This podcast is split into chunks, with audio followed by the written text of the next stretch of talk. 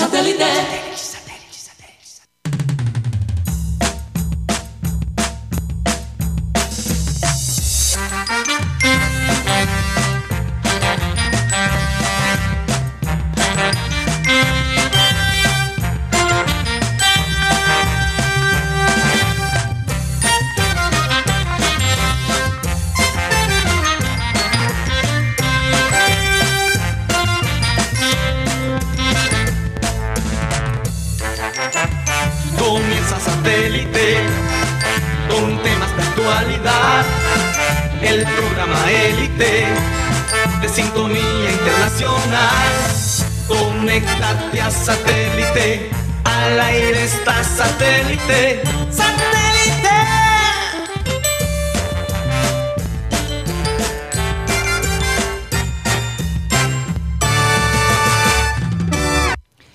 Señoras y señores, bienvenidos a programa Satélite.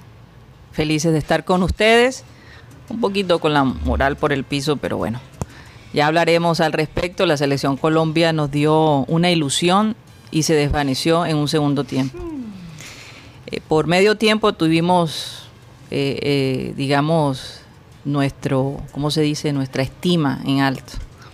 Y ese segundo tiempo lo acabó. Pero bueno, vamos a, dar inicio a nuestro programa. Recordarles, como siempre, que estamos transmitiendo a través del Sistema Cardenal 1010 AM, a través de nuestro canal de YouTube, programa satélite, del TDT de Sistema Cardenal. Y si se quieren comunicar con nosotros, lo pueden hacer a través de nuestro WhatsApp 307 16 0034. Bueno, vamos a dar rápidamente inicio a nuestro programa con la frase que dice así. Para ganar en grande, a veces tienes que correr grandes riesgos.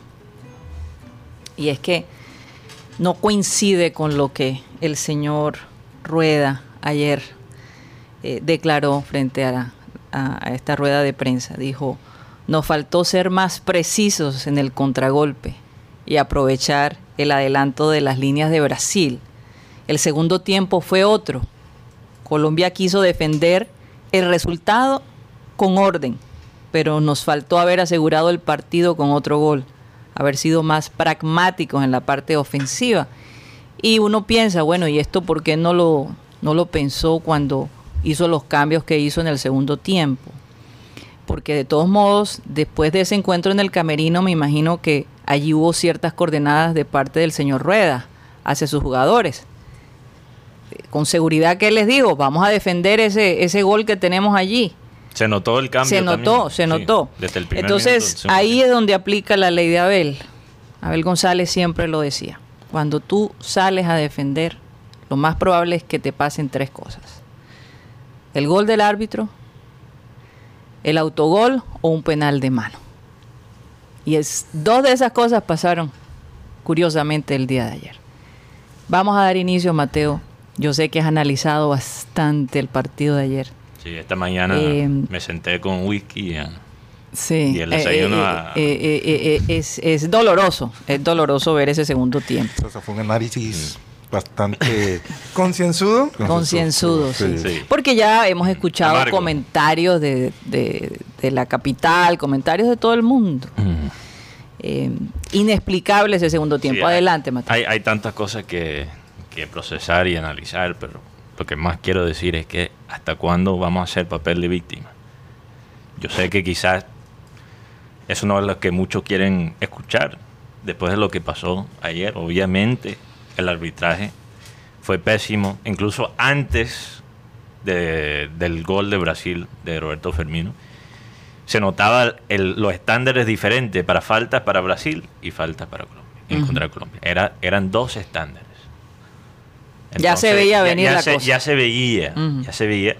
No creo que nos esperábamos un error como este tampoco. Pitana es un, es un árbitro con, mucho recorrido, eh, con mucha experiencia. Eh, pero nosotros dimos, como se dice acá, dimos papaye.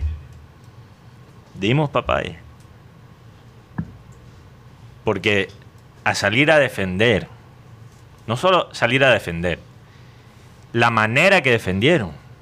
Dos líneas de cuatro atrás. Y, y Duan y, Borré, bueno, Borré que tuvo increíble primer tiempo presionando, sin la pelota. Ya estaba desgastado, pero después uno veía a Duan Zapata defendiendo por la banda derecha, teniendo la ventaja. E- Eso es una ofensa.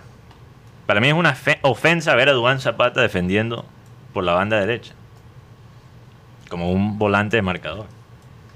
O sea, yo creo que cuando hablamos de... Por eso cuestioné cuando Rueda decía memoria colectiva. ¿Cuál memoria colectiva? Porque sabemos que en los noventas sabemos cómo jugaba la selección. Pero tenemos 20 años de jugando antifútbol. Teniendo talento. Con la excepción quizás de- del Mundial del 2014. Pero hay que aceptar también que la tendencia nuestras no es jugar con la pelota, no es jugar con la posesión, no es atacar. Entonces, ¿cuál memoria colectiva? Y para mí salió la, me- la memoria colectiva nefasta del fútbol colombiano anoche. Esa inseguridad. Inseguridad. Y cuando a veces hablamos el lunes, ¿te acuerdas? Que a veces es imprudente ser demasiado prudente. Y para No, eso mí... fue ayer. ¿O fue ayer? Sí. Bueno, ya, tú sabes, pasé dos días en Bogotá. So, Tengo, lo tengo borraste. las neuronas Lo un poco- borraste. un poco mezcladas. Pero ¿hasta cuándo? ¿Hasta cuándo vamos a hacer papel de víctima? Ospina tiene 111 partidos con la selección y se desconcentró cuando se supone que uno juega hasta que el árbitro pita. Eso es un error de un novato, no de alguien que tiene tanta experiencia como Ospina. Que por cierto, eh, igualaba. la- No, y encima en el, en el gol al último segundo, Mm. en el tiro de esquina de Brasil, ¿qué estaba haciendo Ospina? Estaba, estaba parado, esperando la pelota. Cuando se supone que el, que el arquero debe cortar el ángulo en esa jugada. Entonces, ¿hasta cuándo?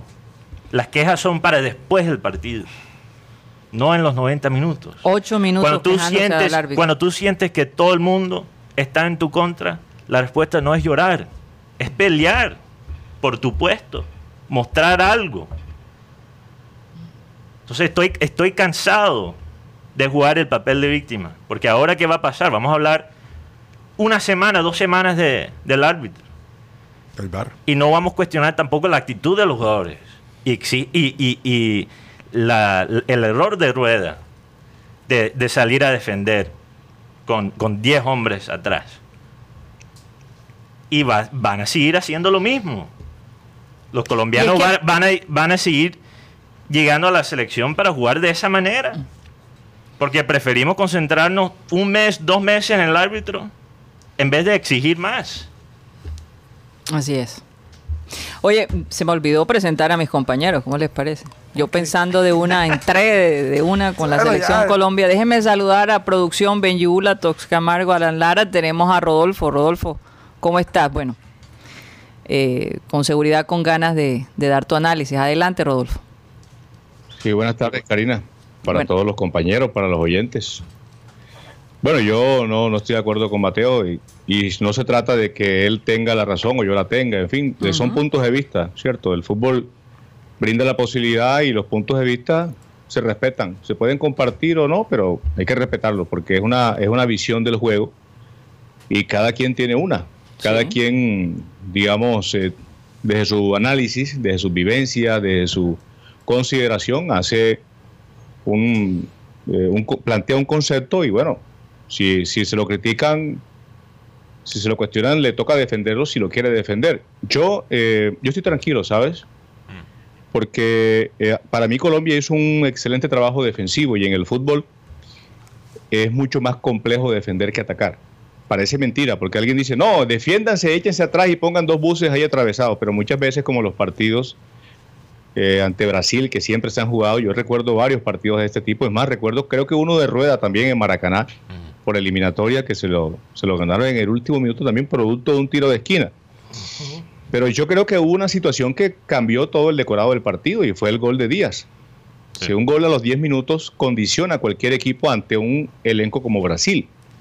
Porque yo creo que estábamos claros en que Colombia no se le podría abrir, abrir de lo que sabemos a Brasil entregarle todos los espacios para que las tres flechas esas, Gabriel Jesús, Richarlison y Neymar, hicieran de las suyas. Colombia tiene que tener una propuesta defensiva y para completar se encuentra con ese golazo mm. que también pues le da, le da templanza al equipo en, la parte posterior. Fíjate que Neymar fue, eh, yo no, no, anoté el minuto, pero fue en el complemento cuando consigue la única oportunidad de remate claro a puerta. O sea, hablo, hablo, de posibilidad clara, evidente, contundente de gol, que fue la que pegó en el palo. De resto, Brasil chocó contra la defensa colombiana. Y yo me fijo en otros espejos. Italia 1982 sacó del camino a un Brasil, de los mejores Brasil que he visto en mi vida. ¿Y cómo lo sacó? Defendiéndose. Ahora, eh, hablamos un poco de lo que, de lo que ocurría, ha ocurrido en varios partidos, inclusive el Junior, que es que dónde quedó la propuesta ofensiva. Y a mí me parece que Brasil no dejó pensar a Colombia. Brasil anticipó a Colombia, no lo dejaba conectar tres pases continuos. En ese aspecto Brasil fue superior en la recuperación en el medio del campo. Colombia se echó atrás, cortó la línea de pase, pero no pudo, no pudo rearmarse a la ofensiva. Y más allá de que lo que pasó con el árbitro haya cambiado el, curso del partido, porque yo creo que sería mezquino con Colombia decir que eso no, no afectó, y creo que Mateo no lo dijo, sino que hay personas que los estoy oyendo decir eso. sí, sí lo, afectó, sí lo afectó. El comportamiento, déjame terminar la idea, Mateo. El, el comportamiento del árbitro, ¿cierto? A la hora de tomar una decisión, esa duda esa duda en cuanto a su eh, desempeño, en cuanto a su decisión, generó una desconcentración que no debió ocurrir, pero en el fútbol pasan cosas como esas, porque es que la tónica de los jueces para curarse en salud, con esta norma de que la pelota si le golpea hay que, hay que eh, pararla y entregarse al equipo que, resulte afectado, eh, eso, inclusive, Rocha acaba de pasar al grupo nuestro una jugada con Argentina en la que Colombia salía, el balón toca, si mal no estoy, es a Roberto Tobar, el árbitro eh, para la jugada y el balón había quedado en un colombiano, ¿cierto? y se reanuda el juego entregándole la pelota a Colombia. Entonces ese, ese tipo de situaciones afectan a un equipo. Y, yo creo pues que me siento tranquilo porque Colombia, a Colombia, si bien le ganaron el compromiso, no lo pasaron por encima y el equipo demostró que tiene con qué. Mm. Lamentablemente nuestros jugadores cuando se enfrentan a equipos como Brasil se crecen en determinado momento y cuando se enfrentan a equipos como Perú, respetando a los peruanos y a los ecuatorianos y, a los demás, a los venezolanos, se les crece el enano y no, reaccionan. Entonces, pues yo creo que acá no hay que sentirse ni deprimidos ni amargados. Se ha perdido un partido, pero creo que Colombia ha recuperado algo del talante del equipo organizado, que tiene un, colectivo, así sea defensivo. Yo creo que, que, Rueda pues planteó un equipo que no iba a ser defensivo, pero la circunstancia de juego lo llevó a eso inconscientemente los jugadores, considero, eh, muchas veces desobedecen órdenes del técnico. El técnico le dice, vamos a manejar esto, vamos a manejar 4-4-2 o vamos a manejar con 3 en el frente. Y los jugadores cuando consiguen una diferencia favorable, como en estos casos ante el gran favorito como Brasil, con un golazo como Luis Díaz, dicen, vamos a defendernos y vamos a ver qué nos permiten hacer en el contraataque. Lastimosamente para Colombia no hubo opciones de contragolpe, porque el equipo en el medio del campo Brasil le, tapó todas las líneas de pase. No pudo controlar el juego en la salida y por lo tanto no pudo generar más juego ofensivo. Bueno, varias, yo quiero responder a varias cosas que dijo Rodolfo. Tú, estamos de acuerdo, quizás como, como siempre lo hemos dicho, en las cosas macro. Yo tampoco creo que hay que estar completamente por el piso. Hay cosas positivas que podemos sacar del partido. ¿Por qué crees tú, Rodolfo, que es más difícil defender que atacar? En estos casos, en estos casos como con Brasil, yo dije, en, estos casos en, general. es muy difícil defender porque son jugadores que tienen una gran condición, ¿cierto? Son jugadores con un muy buen pie, son jugadores que tienen un alto nivel competitivo. Pero en términos general, ¿por qué es más difícil defender que atacar? No, no, yo me refería a este partido. A este partido. Este partido, en esta clase, con esta clase de rivales en particular, es más difícil atacarlo. Y de hecho, Colombia no pudo atacar a Brasil. Yo no creo que no haya querido, simplemente que no pudo. ¿Por qué? Porque Brasil le, interceptó todas las intenciones. Mm. Nada más partiendo con que neutralizó a Matius Uribe, eh, salvo la jugada del gol, yo el resto no había cuadrado. Eh, Luis Díaz tuvo una que otra aparición, especialmente en el complemento, creo que inclusive después del gol del empate, pero Brasil no se lo permitió, porque Brasil también tiene jugadores que tienen gran talante defensivo, que son jugadores en el medio del campo y en zona de zagueros y, y laterales, que son muy, pero muy inteligentes para el juego, conocen el juego. Mira, hay, bueno, dos cosas. Hay, hay, yo creo que es que es que realmente lo que ha mostrado el fútbol en los últimos cinco años es que realmente ya no podemos dividir el fútbol en, en la parte de defensa y en la parte de ataque. La- las dos cosas se hablan, se afectan. Entonces, ¿qué, qué pasa cuando tú sales con dos líneas defensivas como hizo Colombia en el segundo tiempo? Le das todo el espacio a los laterales de Brasil, que son jugadores muy talentosos, incluso esos jugadores podrían jugar como extremos en cualquier otra selección, pero están jugando atrás. Le das todo el tiempo a ellos para pensar. En el minuto 70 hubo una pelota que le dio a cuadrado y ni un jugador de Colombia llegó para hacerle un poquito de asociación. Cuadrado esperó, esperó tanto tiempo incluso que perdió la paciencia y le golpeó a un jugador de Brasil y le dieron la tarjeta amarilla. Pero nadie vino a recibir la, la pelota. Entonces, una de las cosas que, la- el otro punto es que Mateo, pero disculpa Espera, que te espera, espera, espera, espera, espera, bro. Otro punto muy importante. Estaba escuchando una entrevista con un entrenador de Europa, de, de talla, Mm. de los mejores equipos de Europa. Ajá. Y él dijo, lo, lo más importante, lo más importante para un equipo campeón es que cuando ellos meten un gol, no, no se sientan satisfechos. Ahora, si Colombia es el tipo de equipo que se va a sentir satisfecho con un gol y vamos a proteger el resultado, bueno, eso sirve quizás para, para, para estar en cuartos, estar en, en semifinales, pero yo creo que Colombia aspira a ser más que eso. No, pero es que un partido se puede ganar por un gol a cero. Sí, obviamente, Claro, España pero, pero tratar de proteger Sí. el resultado. La, la razón que es tan difícil defender contra cualquier eh, eh, oponente, Rodolfo, contra, eh, si comparas con la parte ofensiva de- del fútbol, es porque hay muchas variables que tú no puedes controlar cuando estás defendiendo. Y sobre todo si no tienes la pelota, así como Y si Colombia. no tienes pelota. Entonces el tema no es, el tema no es solo defender o atacar. Son los dos. Son las No, dos cosas. Si no tienes es la opción, si no tienes la opción, si no tienes la opción en la parte ofensiva. Se puede fortalecer solo defendiéndose sin la pelota. Claro, pero si no tienes la opción, de esa manera. Exacto. Ahora, eh, Pero ahí es donde digo, un momento. sí, ahí es donde digo que los cambios de rueda no ayudaron, ni siquiera en, en ese concepto de proteger el, el 1 a 0. Porque sabía que no le iba a ganar la batalla en el centro contra Brasil. Entonces, que por- Borja y Borja no pudo hacer absolutamente nada. O sea, Borja, Sí. Borja quedó aislado. O sea, eh, inclusive Borja, de- de- digamos que desatendió seguramente la sugerencia de, de la, la orden de rueda, que era tratar de taponar la salida de los brasileros. Y fue uno menos en el campo. Ahora, yo creo que estamos claros en algo. Más allá de lo que de lo que haya implicado el defenderse o el atacarse por parte, el atacar por parte de Colombia. Hay una jugada que desequilibra y es un accidente. Sí. No, Total. no es una acción en la cual Brasil supera limpiamente a Colombia. Es una situación en la cual hay, una, hay un involucramiento del juez central del compromiso. Sí. Así y así es. como en otros partidos un árbitro ha podido petar una, una pena máxima inexistente, en esta situación, a pesar de que haya eh, jueces y analistas que digan que actuó de acuerdo con la norma, yo creo que ahí hay muchos vacíos y hay, digamos, un desvío de la práctica en ese tipo de acciones, porque hay muchos jueces que no consideran eh, que continúe la acción si el balón queda en poder del equipo que, que iba a resultar afectado, sino que paran la pelota. Los tres puntos, Pero- yo estoy de acuerdo, los tres puntos. Pero una la cosa, regla. Mateo. Karina. Pero, sí. pero una cosa es. eh, e- esa es la parte donde yo siento que a veces Colombia pierde.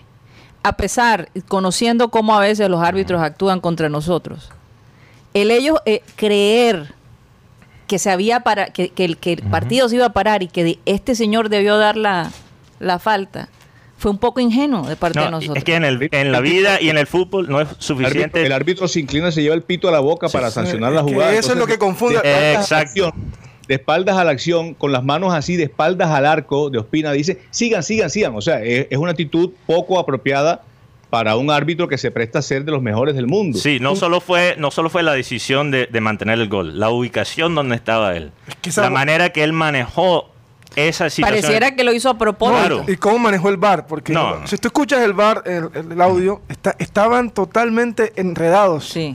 Es más, algo que sorprende Mm. es que el señor Pitana, que es una persona eh, fuerte, que sacó, sacó un jugador a empujones de la cancha. En este, Claro. en este momento estaba todo, todo tembleque. Estaba, perdón. estaba pálido. Sí. Estaba pálido. Con el presidente con. Nebol ahí, muy Muy interesante. bien. claro. muy sentadito y lo, observando. y lo otro es que Sí. si, si así actuamos con el Colombia, porque no actuamos Sí. con Neymar así cuando le mete el em- la patada al señor Daniel Muñoz y era para roja. Karina, aquí los tres puntos para parar el partido eh, cuando el- la pelota toca a un árbitro. Un equipo inicia un ataque prometedor o el balón entre directamente en la portería o el equipo en posesión de balón cambia. Ahora, aquí hay dos puntos que se pueden debatir con la situación con Colombia y Brasil, porque después que le pega a, a Pitano, empieza, Pitana, perdón, Pitana, ahí empieza un ataque. Y lo otro es que se puede también debatir el punto que si él no está en esa situación, en esa ubicación, la bola llega a un jugador colombiano. A Cuellar que estaba. A Cuellar, que estaba ahí esperando. Habían varios colombianos en esa área donde iba a caer la, la pelota. Sí. Entonces, hay dos razones para parar el partido ahí. Ahora, Mateo, eh, además los que dicen, no, pero es que un avance prometedor no es eso. ¿En qué parte del reglamento hay una definición clara, apegada a la letra, taxativa, que diga avance prometedor dos puntos? Dícese de aquella situación en la que la pelota se encuentra en la zona 1 y en la cual el jugador avanza libre de marca. O sea, e- eso, esa relación no aparece en ninguna parte del reglamento. Sí.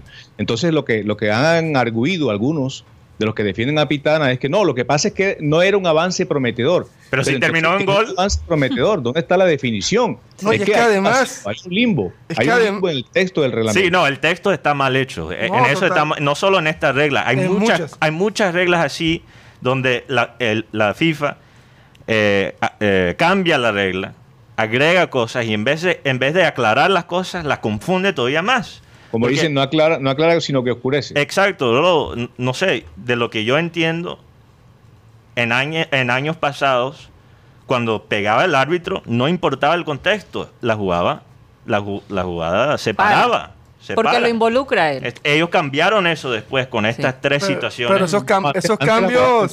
Esos cambios. antes continuaba. Esos cambios Sí. lo han enredado todo, porque para mí esa- ese, ese toque en Pitana y, y la gesticulación que él hace sacó de, de foco a Wilmar Barrios, que no había Sí. hecho nada a Neymar. No, claro. y Ospina también se No. desconcentró. Yo- Pero lo que, dice, lo que dice Karina es cierto, o sea, a la hora eh, es verdad, o sea, se entrega una ventaja por la desconcentración, pero ellos no debieron desconcentrarse. Total. Cierto, porque es que ya eso, ya eso hace parte de una, de una desatención que, que inclusive los mismos técnicos se la recalcarán a los jugadores. Pero fíjate, Mateo, que yo recuerdo, a mí no se me olvida esa parte del reglamento, porque en las historias, en las historietas de Condorito, en una ocasión, el equipo de Pelotillegue, que era el que jugaba Condorito, se enfrentó a la, a la selección de Estados Unidos y todos eran unos yanquis así tremendos. ¿Pelotique? Entonces, Peloti- pelotillé. Pelotillegue, Pelotillegue, el pueblo de Condorito. Entonces Condorito, en vista, en vista de que iban 0 a 0 y faltaban pocos minutos para acabar el partido, como no encontraba un huequito por donde meter la pelota a, lo- a los gringos, lo que hizo fue que vio al árbitro, le mandó un cipotazo al árbitro, el balón le pegó en la cabeza al árbitro y se metió al arco, porque en esa época se consideraba que el árbitro hacía parte del campo. Ah, Ah, ok, fíjate. ok. Wow. Si el balón le pegaba a un árbitro y entraba, era gol. Pero Sí. eso cambió. Cambió, ¿cierto? cambió. La norma fue ahora más explícita, claro, que con ese bache que dejaron ahí, de la Ahora- del avance prometedor. Esa es que- ambigüedad. Y sobre todo que la, la norma dice que inicie un avance prometedor. Y es que lo inicia, porque es que dirán, no, pero es que la pelota no estaba en, la- en línea franca con la puerta, pero No inicia la jugada. el Un avance centro. prometedor. Claro, no importa. Si terminó en gol, tenía que ser una jugada Oye, prometedora. y por otro lado, por otro lado, durar casi ocho minutos discutiendo con el árbitro. yo, yo sí estaba... Eh, esa parte yo decía, Dios mío, ocho Sí. minutos. Eh, entre más discutan, o sea, el árbitro no se va a echar para atrás después que toma la decisión. Pero, Karina, la verdad, ver a, ver a Pitana, que uno lo conoce, que, que ha tenido encontrones con jugadores importantes y con... con- Como- como Teo. Como Teo, que hasta Teo como que aparentemente lo escupió. Y verlo Sí, todo, y verlo todo tembleque, verlo todo asustado, me, No, me me dejó quedo- muchas imágenes, me dejó muchas dudas. Me quedo con las palabras de Messi, que esta copa está armada para que Brasil gane. Ese fue la Es- anterior. es- Ahora yo sé, pero, pero, pero sí, misma. todavía También. aplica, todavía y es aplica. que recordemos que Brasil fue la que finalmente abrió las puertas para que se hiciera Sí, la copa. Pero, pero lo que digo es que, mira, no es suficiente como en la vida y en el fútbol. Es lo mismo, no es suficiente simplemente tener la razón. Hay muchas personas que están solos en miseria y toda su vida han tenido la razón. Eso no es suficiente para dar resultados. Hay muchos inocentes en la cárcel. Exacto, sabemos, sabemos por qué, sabemos cómo es la cosa con Brasil. Siempre ha sido así. Oye, y la lloradera de Neymar. Siempre ha sido. eh, Pero entonces, Se va a entonces lo que digo, Qué y, yo creo que en esto Rodolfo y yo sí estamos de acuerdo, y creo que quizás todos aquí, es que no nos podemos tampoco poner a llorar. Claro. Es que nos tragamos Ay, ay, el amague. Nos tragamos, Nos el amague el amague. completamente. Ahora, ahora, Mateo Karina, eh, a mí que me perdone Ospina, figurón ante Argentina y, y arquero seguro, pero esa mantequillada. Ah, no, total. Manos de mantequilla. Y no, o sea, eh, yo creo, yo creo que eh, a Ospina se lo hubiesen tirado al ángulo y hubiera sacado. Oh, sí. De acuerdo. Cierto, y después en el, en el tiro de esquina, sí, ya se sabe, el, el árbitro le, le pudo haber eh, cambiado el curso del partido, le metió la mano lo que tú quieras, pero no, no deje ese papayazo que diste. Es cierto lo de Mateo, esa zona es de arquero, pero también es zona de defensores centrales. Sí. ¿Cómo así que Casemiro aparece libre de marca y Jerry Mina con las rodillas enterradas en, en la grama? Y para mí. Jerry, marcando, aunque hay muchas cosas positivas que podemos to- tomar del, del partido, de la parte defensiva, marcando Mina, casi todo el partido fue un desastre. Fíjate el gol que, ca- que, que se comió Richarlison, que estaba haciendo Mina. Que se comió Neymar. Y el que se comió, que estaba haciendo Mina. Mina en el, mer- en el marcaje está por todos lados, y lo digo de la peor manera. Y lo otro que vi fue que los cambios de rueda no Sí, dieron no dieron. ningún Oye, resultado. una pues, pregunta. ¿Cuántas veces Colombia Mm. ha perdido un partido con Brasil. con Brasil en el extra tiempo? Eh, la, la- la que contaba Rodolfo, que perdieron 1 a 0, donde el señor árbitro tenía que haber expulsado a Roque Junior y a Altier Castillo, y el que hace el gol es, el, es Roque Junior.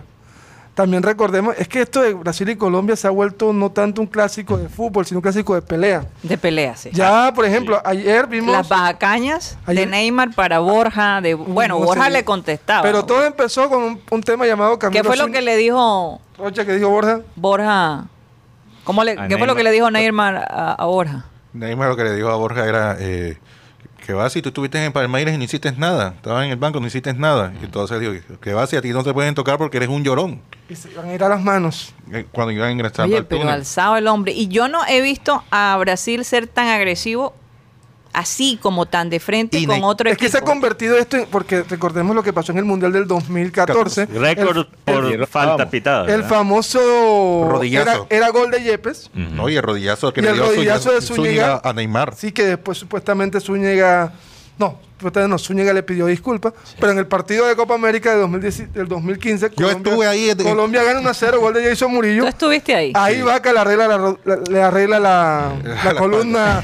Pero la pelea también viene porque en los Olímpicos se enfrentaron Ah. y pelearon Teófilo con Neymar. Sí. Oye, eh, Juancho Buchay me mandó un audio, bueno, un video de, de estos eh, comentaristas brasileros eh, que narraron el gol de Luis Díaz, pero con una emoción que me gustaría ponerlo, escucharlo, porque fue bonito.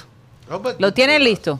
Pongámoslo. Mata pediu quadrado, pediu pra quadrado, vai levantar pra boca do gol, olha pra que golaço!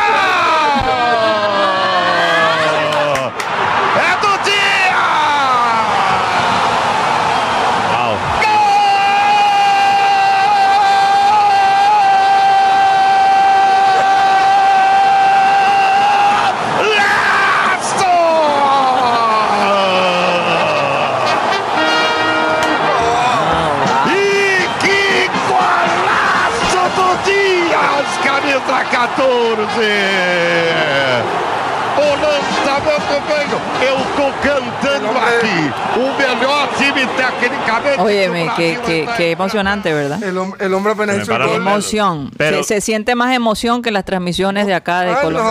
no, total. Es que, es que los brasileros, los brasileros aprecian la belleza. No, no- no importa de quién Estaba- sea. eh, eh, el compañero estaba que lloraba. Me quiero. Fíjate que eh, eh, no sé si vieron la, ah, eh, ¿Esto qué es? Una no sorpresa. sé si vieron la historia de este brasilero que tenía un tatuaje de Messi en su espalda. Ah, y sí, sí, Messi sí, lo claro. firmó. Messi se lo- Ah. Un argentino y se supone que los rivales de Sudamérica, el clásico es Argentina-Brasil. Y el hombre después se lo tatuó. Pero eso está como cambiando. Eh, Sí, no, porque está- árbitro era, era argentino. Sí, está cambiando, pero los brasileros, o sea, el hincha y, y el periodista en Brasil Sí, son- respeta la belleza de donde viene. Del fútbol en general. Del fútbol en general. Y hablábamos que este gol de Luis Díaz definitivamente es uno de los goles más lindos que se ha visto Sí. en los últimos tiempos. Yo no sé. Yo, eh, yo- yo creo que está en el top 10 de Colombia. definitivamente. Top, top 5, Guti. No, es que- bueno, top 5, dale. Eso fue un tijerazo, ¿no? Sí. Tijera. Tij- Ese- tijera. ¿Usted se acuerda de los goles de Aristizábal todavía? Por eso. ¿Se acuerda del gol del escorpión que le hizo a Chile? El, El hizo amistoso. Chile. Ay, no. Tiene que, tiene que estar ahí. Pero, pero es que, Guti, también el contexto es importante. No. Este es un torneo oficial también. Sí, no, no, eh, El top- en el top tres. No, el gol, el gol que le hizo Valenciano a Argentina aquí en Barranquilla. No, no, no, no, no. Mira, hay muchos. Hay El que le hizo. Falcao a Paraguay. Pero yo estoy hablando de los últimos tiempos. Los últimos 20 años. De los últimos, bueno, yo diría. Bueno, el de James, el de James El de. James no tiene- a Uruguay, a- o sea, el que le hizo a. Japón. El que le hizo a Japón, pero ese fue James. Sí, ese fue Puskas. Y yo creo que este puede ganar Puskas también. Califica por ahí.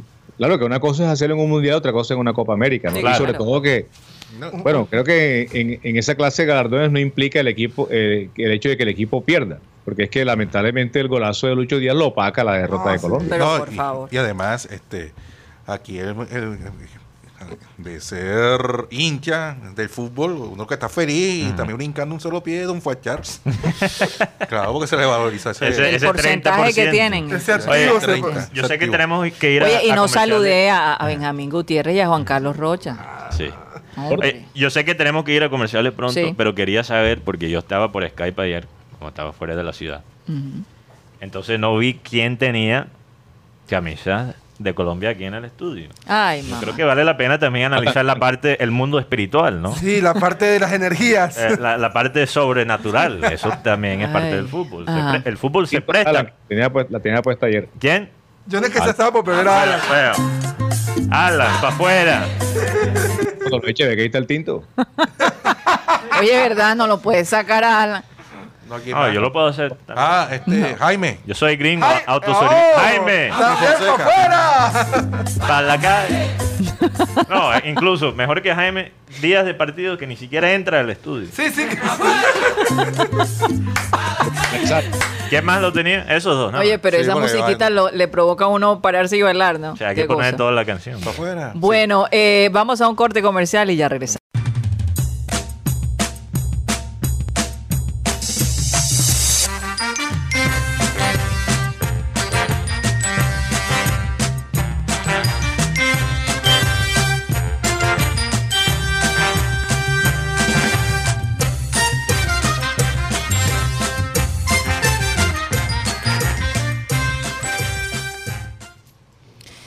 Continuamos en programa satélite, transmitiendo a través de Sistema Cardenal 1010 AM y a través de nuestro canal de YouTube, recuerden, programa satélite. Bueno, Mateo, vamos a saludar a toda la gente que ha estado allí. Me da risa a veces algunos comentarios. Sí. Ah, muy, Son muy detallistas. son detallistas, se dan cuenta de todo, Dios mío. No, pero primero quiero saludar a Henry Totegrosa, un oyente bastante fiel que dice, saludos muchachos, un abra muchachos, un abrazo para todos, menos para el cachado que no avisó que venía. Ay, Lo que ay, pasa ay. es que Henry no escucha desde Bogotá. Es Sí. que Henry estaba ahí solo dos días y tenía unos días bastante ¿No te complicados. huesaste? Por no, por no Oye, de cosas pude hablar yo con ellos. eh, Imagínate, Literalmente. Henry, De vaina dentro del programa, en serio. Tú sabes que con Henry Torregrosa uno se la goza. Sí, es verdad. Pero, pero Henry, Henry, no te preocupes que, que voy a llegar allá. la- Bueno, lastimosamente porque no quiero realmente ir a Bogotá, pero chévere para vernos allá en no, la nevera. No, yo sí te voy a avisar cuando esté en Bogotá. Sí, en julio creo Wow, que por ahí. es posible que vaya por allá. En julio, ahí Sí. también. Vamos. Bueno, vamos juntos, Rocha. Ya hay- Incluso no qué tenemos... peligro, qué peligro. Rocha, no te preocupes, no tenemos que esperar hasta julio, podemos hacer algo este fin de semana. Sí, señor. Ajá, Bueno, adelante, Mateo, con la lista. Bueno, un saludo a Irinson Tovar, Beto Vargas, Ana Camargo, Fred Vizcaíno, eh, Joarle 64, en fin, interesante los nombres aquí que aparecen en YouTube. Él dijo, ayer se cumplió la, la ley de Abel. No es avance prometedor porque Paquetá, pa- eh, sí, Paquetá estaba de espalda al arco. Paquetá. ¿Dónde, ¿Dónde está el ataque prometedor? Pero yo digo, sí, terminó en gol. Sí, es que, es que como dijo Rodo, si van a usar esa frase, ataque prometedor, deben definir lo que es un ataque prometedor. Porque ¿qué, qué es más prometedor que hacer un gol? No había ataque prometedor. El ataque prometedor, di- dicen ellos, cuando están cerca del, del- del área, porque supuestamente estaba Y, y, y perdón, más sea, son un supuesto, porque Sí, es un entonces, supuesto. entonces también partiríamos del supuesto de que la bola le iba a quedar a Cuellar. Y perdóname, un jugador que un jugador que tiene un jugador que tiene la espalda al gol Pero todavía de- te hace daño. Dejemos los comentarios para después de leer la lista. No, pero, pero es un punto interesante para análisis. También un saludo a María Tito, no. Martínez, Cándido Runcho, Luis Rodríguez, Ernesto Martínez, Víctor Roa, Cristóbal Rivero, también Enrique Martínez, Bebe Films, Luis Caballero, John Garrido, también Milton Zambrano, Yolanda Mengual, Rebeca de la Osa, también tenemos aquí a Julio Rodríguez y Emir Goenaga, Julio Rodríguez de Puerto Rico. de, Anda. de Puerto Rico. Oye, qué chévere. De donde, es el, San Juan. de donde es el gran combo que canta esa canción. Va afuera. Para la calle. Son puertorriqueños. Él dice que Es el gran combo. Claro. Sí. Sí, verdad. El gran combo. Ey, Esa No hay, no cama para tanta grave, gente. grave. Un gringo, Karina. Bueno, No. para que veas. Pero Puerto Rico, Grave. A veces la mente pero Puerto falla. Rico no, no es de Estados Unidos. Técnicamente sí es, es como una colonia, digamos una colonia. Una de- colonia. Ellos han querido, han querido eh, separarse de Estados Unidos, pero no les conviene Imagínate, realmente. en es este que, es que es una ofensa. Imagínate si, si Hawái se convirtió. En estado. Hawái es más lejos de los Estados Unidos de lo que la gente piensa. Claro, está Es más cerca de bien lejos. No, no, no. eh, eh, Hawái está en la mitad del Pacífico. Bueno, y Alaska. Bueno, Alaska sí está cerca. Pero hay unas islas, unas islas aquí en Centroamérica que, que pertenecen a, a Francia, ¿no? Sí, sí, claro. Pero lo que digo es que no hay razón porque Martinica. Martinica, sí. es, es que Puerto Rico vive un limbo. No tienen incidencia en el gobierno. Son americanos, Eh, pero no lo son a la misma vez. Exacto. Es, es como, es como ambiguo. Es una pesadilla. Es una Entonces, pesadilla, por sí. ejemplo, cuando pegan los, las- Los huracanes. los huracanes, a veces reciben ayuda, a veces no. Dep- Dependiendo del gobierno. O sea, son- es un San Andrés Más o menos. Colombia. Es la misma historia. Pero San Andrés sí es, colombiano. Sí, sí es colombiano. Sí, sí. Puerto Rico está en un área gris. sí. Entonces es todavía peor que San Andrés. Lo que Terrible. pasa es que aquí en Colombia hay regiones donde son, digamos... si no existiera. Exacto, como si no existiera. Literalmente. Oigan, hay una frase de, de- de Luis Díaz que dice, fue una jugada muy complicada, no sé qué decisión se pueda tomar en este caso, pero ya pasó. Sí, pasa Ahora debemos página. levantar la cabeza y pensar en lo que viene. Estoy totalmente de acuerdo. Yo creo que se aprendió una lección, pero bien aprendida con Brasil. Eh, es obvio que Brasil va a llegar a, a atacar, a bajar caña, a hacer todo lo que hizo ayer. Eh, pareciera como si se nos hubiera olvidado. Y lo No único que hizo vez. fue refrescarnos la memoria. Yo no sé por qué sentí que el líder del equipo, que es el técnico, estaba en un, en un estado tan pasivo que uno dice como que por lo menos una, un poco de euforia del técnico hubiese podido como calmar un poco los ánimos. Pero el técnico Y estaba... y une- y une camerino, Guti, porque es que un, un técnico que sale a dar la cara y a, y a expresar lo que los jugadores sienten en ese momento, Mm. obviamente con toda la medida del caso, ¿no? Porque tampoco va a salir a mentar madre ni a patar, a patear Claro. escritorio. Pero lo que pasa que, el equipo se sienta representado y diga, Claro. oye, fíjate lo que dijo Rueda, no, el man nos apoyó. pero, pero es que yo veo a Rueda, por lo menos. Pero bueno, esos son, son manejos que, que cada quien asume. Yo creo que Maturana tampoco hubiera hecho algo parecido. Tal vez el, el bolillo, que siempre admitió que era un poco gamín. Sí, sí. ¿Y Julio? No, no, y, el te- y el tema es que uno ve a. no, y uno ve a Rueda, por lo menos la imagen que muestra de Rueda es un señor que como que si estuviese saliendo del asilo, no sé. de- o sea, o sea, no, no te... No, lo que pasa es que a él lo operaron, tengo, Tengo- entendido. que- Barro, barro. No, Tengo, tengo la información a de él lo operaron de la cadera. y Bernardo Redín tampoco es que tampoco muestra esa energía, eh, por decir, una que gesticule con los jugadores o algo, no, no muestra nada de ese No, banco técnico. No, sí, tío, este, este el señor Rueda fue operado de la cadera y tuvo que bajar más de 20 kilos, así que... Sí, decir- eh, eh, mira, Rueda tampoco. La- esa operación de la, No, no, de la es cadera es, difícil. Terrible. Rocha, tú tampoco puedes exagerar físicamente. Y sin embargo está de pie ahí por... Sí, para, para mí, tiempo largo. para mí es más importante lo que él hace Pero- atrás de la escena es que cuando está la cámara. Para mí es mu- pero yo no siento que Rueda, no sé. Pero, Es imposible saberlo. Mire- pero- miremos a Oscar Washington Tavares. Ujú.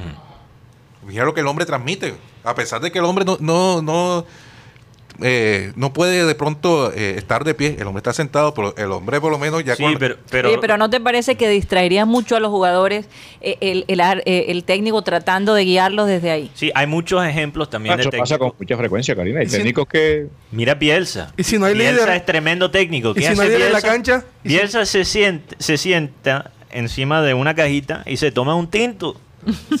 Y si hace gol, bien. Y si, y si no hacen gol, nada. Eso no realmente no debería determinar la calidad del No, técnico. Hay que es. técnicos que sienten que, que está la cámara y empiezan a, a A gesticular para que la gente vea que están haciendo algo. Ujú. Gamero, que se empieza a Tú ves a, tú ves a, Se agarra el pelo, tú se- ves a Gareca.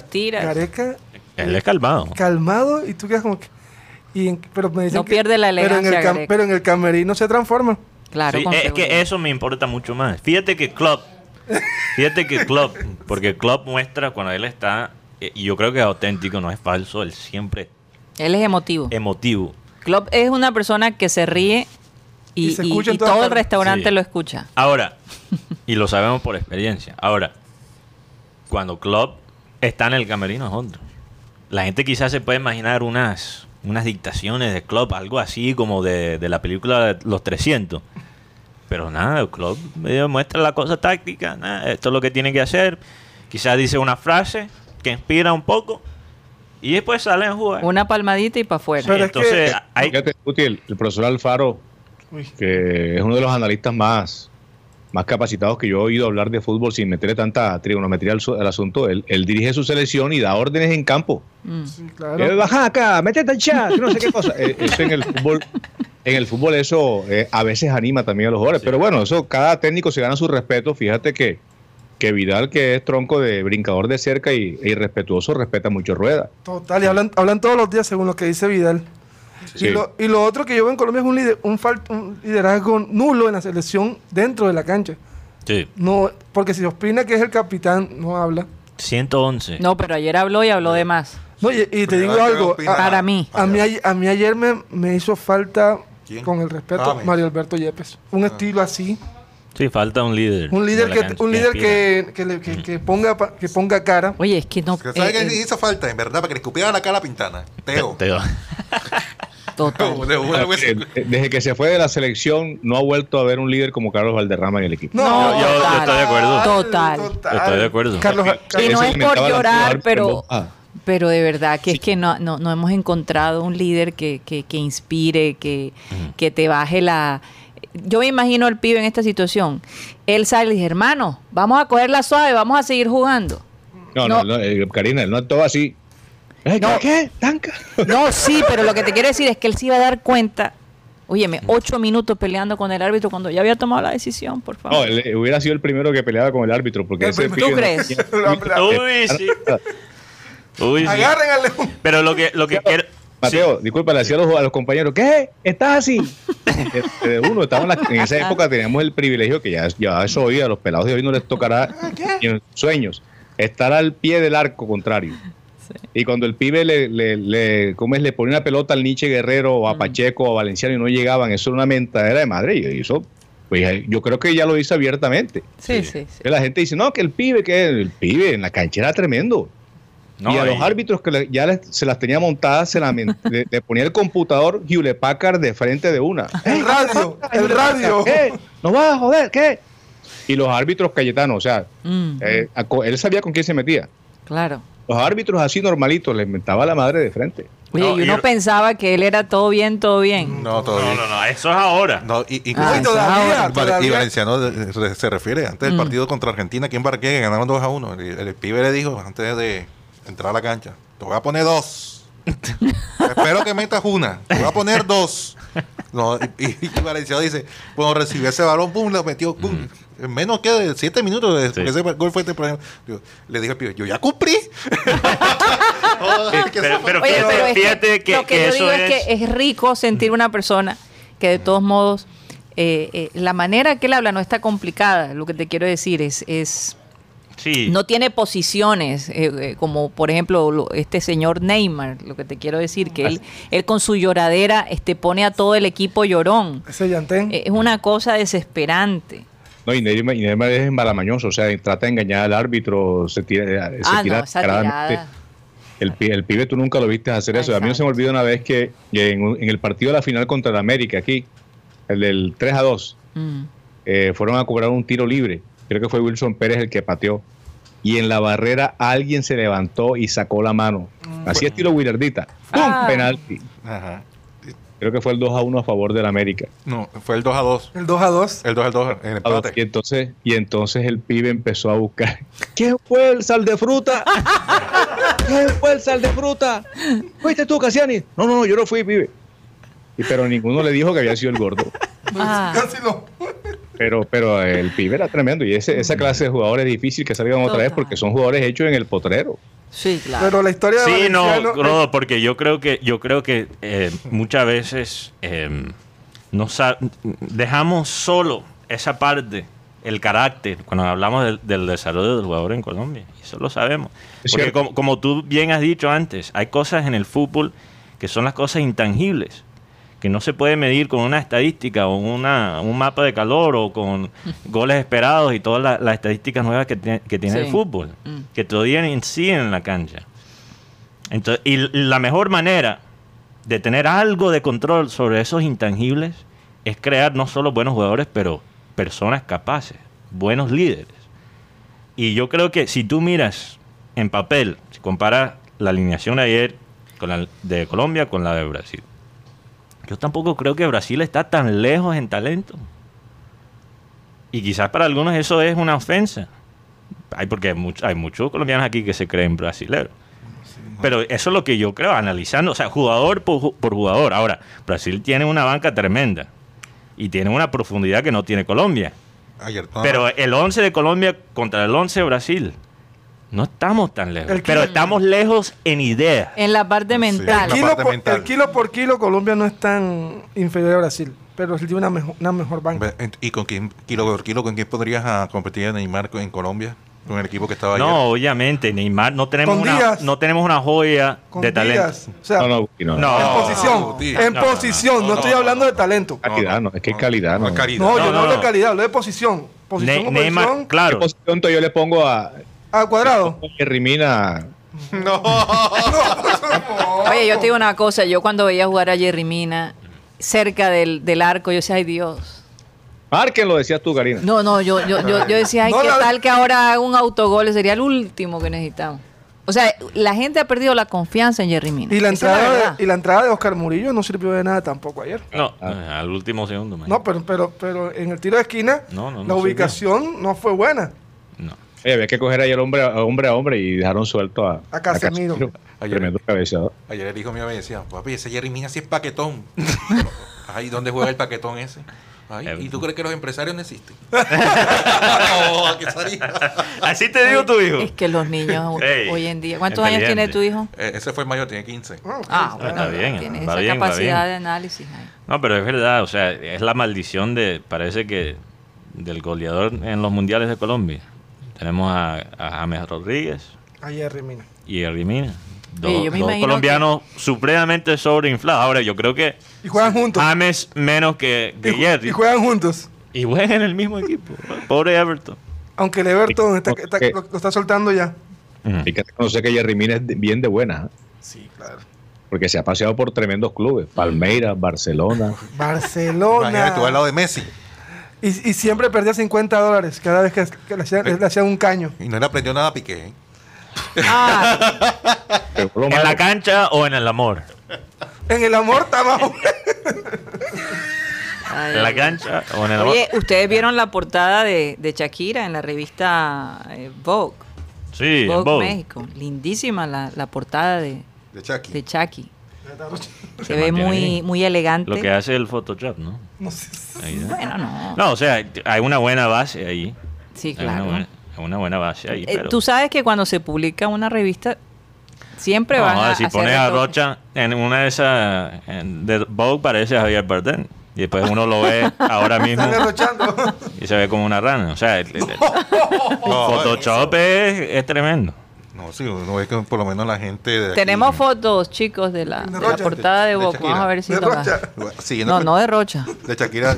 Imagínate tú que Shakira no va a publicar el nuevo disco este año, pero sí va a estrenar una nueva canción y, y el video. en el- sencillo. El, próximo mes.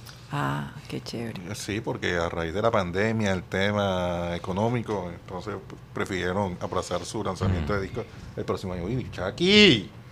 Se pintó el pelo de rojo, pero yo creo que ya se lo quitó. El pelo de rojo fue para la portada, parece. Parece, por eso, por eso se lo pintó de rojo. A mí me parece muy bonito el color rojo, cómo le queda. Oye, pero hablando de, de publicidad, esto está fuera de control. Las muchachas en Twitter diciendo que se van a, desnudar si gana su Ay, equipo. por favor, ni hablemos de eso. Lo que digo es que es que Ahora una persona tiene 9 mil seguidores y ya quiere... no, sí, pero lo que digo es, por ejemplo, Quiere después de eso tener 90 no, mil no, no, no, seguidores. pero, vamos a comparar porque es importante. Ah. Guti, Yo no. que, que no, espera, Guti, tranquilo, respira, respira. Cierra la... Si tú ves el Twitter de Guti, joder, la información que manda Guti sobre el fútbol, bien la interesante. Sí, kilo Muy- por kilo. Sí, muy interesante. ¿Y cuántos seguidores tienes, Guti? Como 300, 400. 300 y pico. Una pelada dice, si Colombia gana, me pelo la teta. ¡Uh! 7 mil seguidores. Oye, Mateo, pero fíjate una vaina. Exacto. Cuando tú anunciaste que te ibas a arrambar, si Junior no Clasificaba la fase de grupo. clasificaba, se aumentaron nuestros. Es verdad, es verdad. Y la gente estaba prestando atención para ver si... Hay, me hay- iba. hay que mandar, otra- hay que, hay que buscar otra Ok, forma. bueno, que- ¿cuál es? ahora es el turno de Guti. No, señor. Ay, Si ay, Colombia llega a los semifinales, ¿qué vas a hacer, Guti? Yo por eso esas... ¿Cómo esas... vas a imitar a Goti? ¿Cómo? ¿O te vayas a poner a imitar a Tanasmoku? Una No, no, no, tampoco. No, Ay, pero, no, por Dios. pero ¿qué, te- o sea, ¿qué Estás podemos- hablando de lo que hizo Antanasmoco hace unos añitos atrás. Sí, que nadie le paraba bolas. Peló Peló... Yo propongo algo que se ¿Quién disfrace. las cuatro. Ah, ok. Yo propongo algo. Guti que se disfrace de que se ponga que se, que se disfrace de Tarzán y empieza a gritar. Ay, Rocha. Ay, por favor. Hombre, yo- Es que, ¿qué podemos hacer eh, nosotros los hombres Ahora, yo te digo una cosa, esa, ese tipo de cosas son pasajeras, no son consistentes. Son cositas que, ok, te aumentan, pero entonces... sí, pero, pero lo que digo es que también hoy en día, como funcionan las redes, ahora las redes no, no es todo. La calidad todavía es la calidad. Pero digamos que Guti ahora es 100% calidad. Lo que yo digo es que Guti que debe ser cantidad. 90% calidad y 10% de malicia. Algo, algo. Pero lo que pasa es que ¿qué podemos hacer nosotros los hombres? Imagínate si una mujer puede decir, me pelo la teta. ¿Verdad? ¿Qué tenemos nosotros que, que atrae tantos likes? Hombre, No hay, fo- hay, fo- hay fotos de hombres sin necesidad de mostrar tanto, muy sensuales. Claro. Sí, pero tú sabes la dieta que tiene que comer uno para... Pa. Ah. Pero tú hablas del Photoshop. Eso no, pero, pero se puede el. Photoshop eh, creo que ayuda más con las mujeres que, que los hombres. O sea, No necesariamente. No se necesariamente. nota más la diferencia. Bueno, de pronto sabes que Edgar Victorino te puede dar unas- unos trucos ahí. Él hizo un seminario y todo. Edgar es experto en, en- en- en mostrarse Ah, bien. pero si tengo... Para, para llegar a, a tener un cuerpo así de modelo, para un hombre hay que dejar todo. O sea, arepa de huevo, nada. Yo no Afuera. sé, eso es verdad. Sí. Tú, cuando Edgar viene acá, tú lo ves a él. No, de vez en con cuando tú tienes tu día. Pero todos los días va al gimnasio, seguramente. No, es que, es que Mucho ¿sabes? Es más sancochero. Eh, eh, realmente, pero fíjate, eso es importante. Sanco- el sancocho no tiene tantas calorías. Ni tanta- Y realmente y para, de la tener, grasa. para el hombre, tener un cuerpo definido es más dieta que ejercicio. Comer pura proteína y tomarse no joda, dos tanques de agua todos los días y vegetales. Y proteína sin, por ejemplo, mucho aceite ni... O, sea, ni- o come- comerlo, comer de todo, pero en Lo que se llama- cantidades.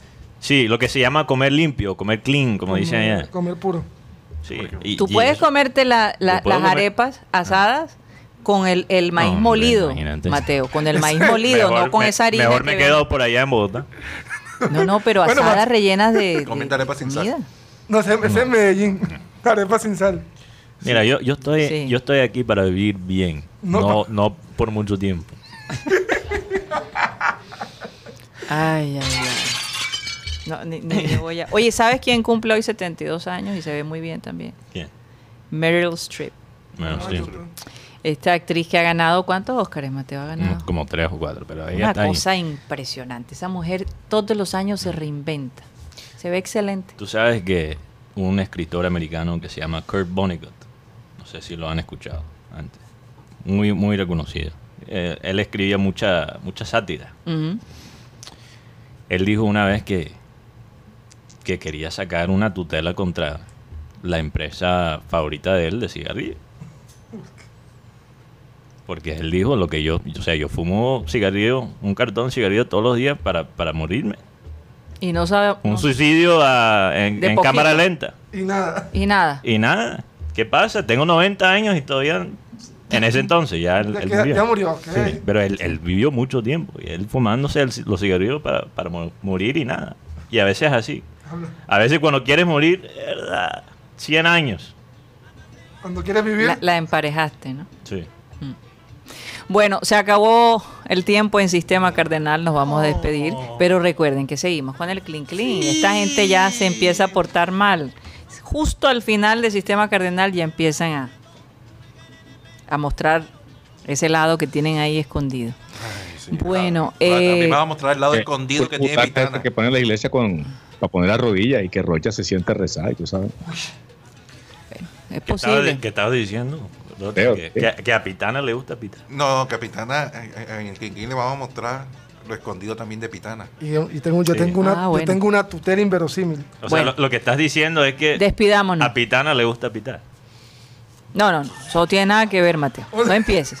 Bueno, nos despedimos. Porque es. Mm, Nos despedimos del Sistema Cardenal. Recuerden que, recuerden que estamos de lunes a viernes de 1 y 30 a 2 y 30 de la tarde aquí en las 10, 10 AM. Muchísimas gracias y nos vemos mañana. Satellite.